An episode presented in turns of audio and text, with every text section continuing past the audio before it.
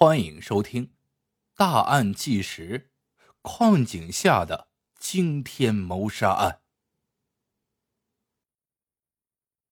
二零一二年八月，河北涉县的一处铁矿发生了矿难事故，井下作业的四名矿工在爆破时突发塌方意外，死亡一人。死者名叫罗时勇，四川人，时年二十九岁。很快，罗时勇的家人一行四人从四川赶了过来，包括他的妻子、岳母、小姨和表哥。矿上的负责人安排他们先住下，并按照规定先和他们核对一下死者的身份。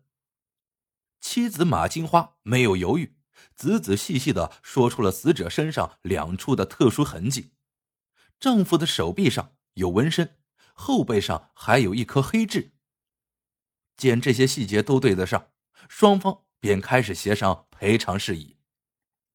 死者家属似乎是有备而来，开口就要一百万。这个时候，铁矿负责人却对家属拿出来的死者身份证起了一丝疑心，因为身份证上的照片和躺在殡仪馆的死者看起来一点也不像。警惕性很强的矿场领导悄悄将这个情况报告了公安局。几个警察先是伪装成矿上工作人员，面对面与罗世勇的几个家属面谈赔偿事宜。果然，警方也注意到几个人的奇怪之处。突然遭遇失去亲人的事情，可是眼前的几人似乎一点也不悲伤，只是十分关注赔偿。几人还对宾馆外突然响起的警笛声非常敏感，犹如惊弓之鸟。警方发现情况确实有些诡异，这几个人不简单。警察悄悄针对身份证上的罗世勇进行了调查。调查显示，罗世勇的妻子确实叫马金花，照片也和前往矿上的这名女子样貌相同。接着。警方又找到了留在老家的罗世勇父亲电话，打了过去。经过电话询问，老人无意间透露出儿子罗世勇手臂上没有纹身的说法，这让警方提高了警觉。如此说来，真相只有一个：矿井下死亡之人并非罗世勇本人。很快，经过刑侦手段。警方在上海找到了正在打工的真正的罗时勇，而在这个时候，疑问接踵而至：罗时勇没有死，为什么他的家属要千里迢迢去河北领尸体呢？而马金花为什么会对一个不是自己丈夫的人身上的特征如此清楚呢？在收集到相关证据之后，警方对依旧留在矿上等待赔偿的四人。依法进行了逮捕，眼看着事情败露，马金花只好说出了事情的原委。按照马金花的说法，她的小姨张伟兰找到她，说是河北一个矿上有人死了，让他们冒充一下家属领取赔偿款，事成之后会有大笔的分成。听小姨说的这么轻松，马金花财迷心窍，便答应了下来，这才有了如今的这么一出戏。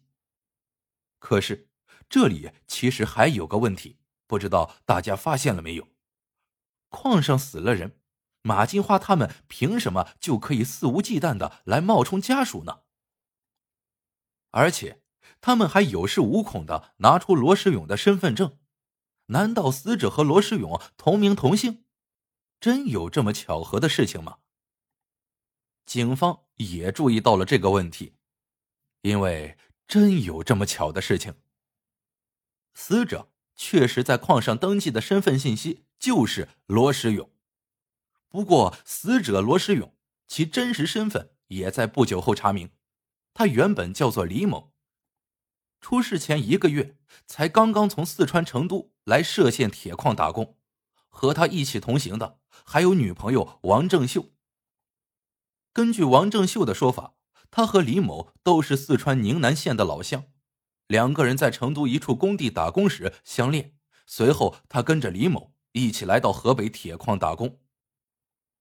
因为男朋友突然去世，她很伤心，所以离开了铁矿，并不知道有人冒充家属领取赔偿款的事情。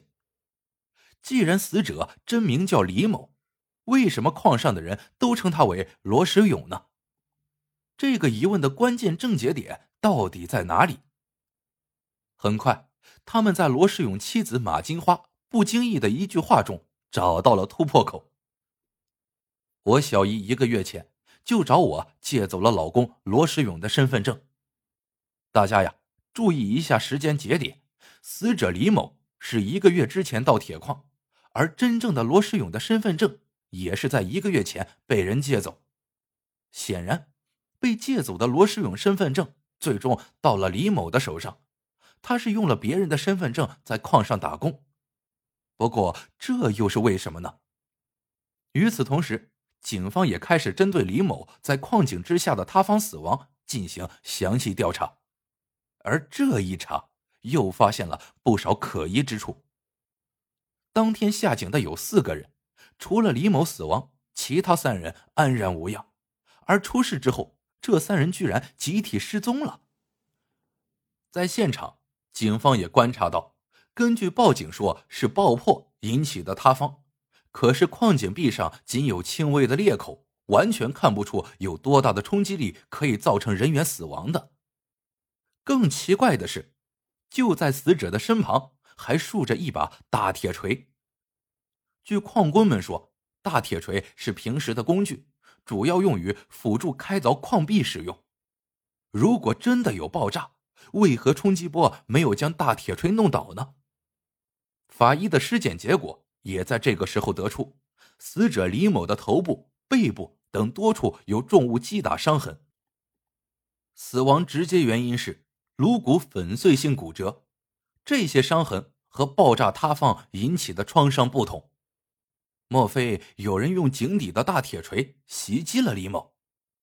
这个推测一出，失踪三人的嫌疑突然上升。按照事情的这个发展走向，一场矿难引发的冒领赔偿款的案子，可能还有隐秘的真相。我们再次回到马金花说过的那句话。我小姨一个月之前就找我借走了老公罗时勇的身份证。其实这句话还有后半句，听起来让人毛骨悚然。马金花的小姨告诉他，一个月后等那个人死了，过去冒充他。这话听起来很有一些未卜先知的感觉。马金花的小姨张伟兰。为什么要说出这样一番话呢？背后到底又有何隐情呢？可能许多人已经猜到了，死者李某并非矿难死亡，而是在井下被另外三人谋害。所有的一切，我们先从李某掉入的美人计说起。李某一年多前一直在成都的工地上打工，他为人老实本分，在工地上人缘还不错。也正是这个时候，一个名叫王正秀的女人主动找他聊天。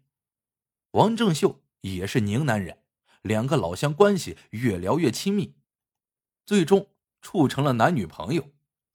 以为自己交了桃花运的李某，并不知道自己其实掉进了美人陷阱。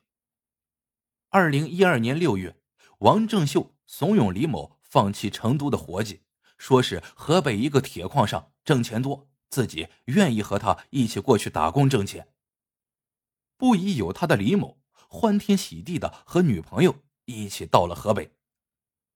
可是，到了矿上，李某却发现自己身份证不见了，而矿上招工有规定，必须有身份证才行。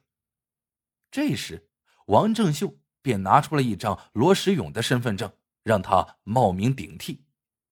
就这样，李某变成了罗世勇，在铁矿找到了一份工作。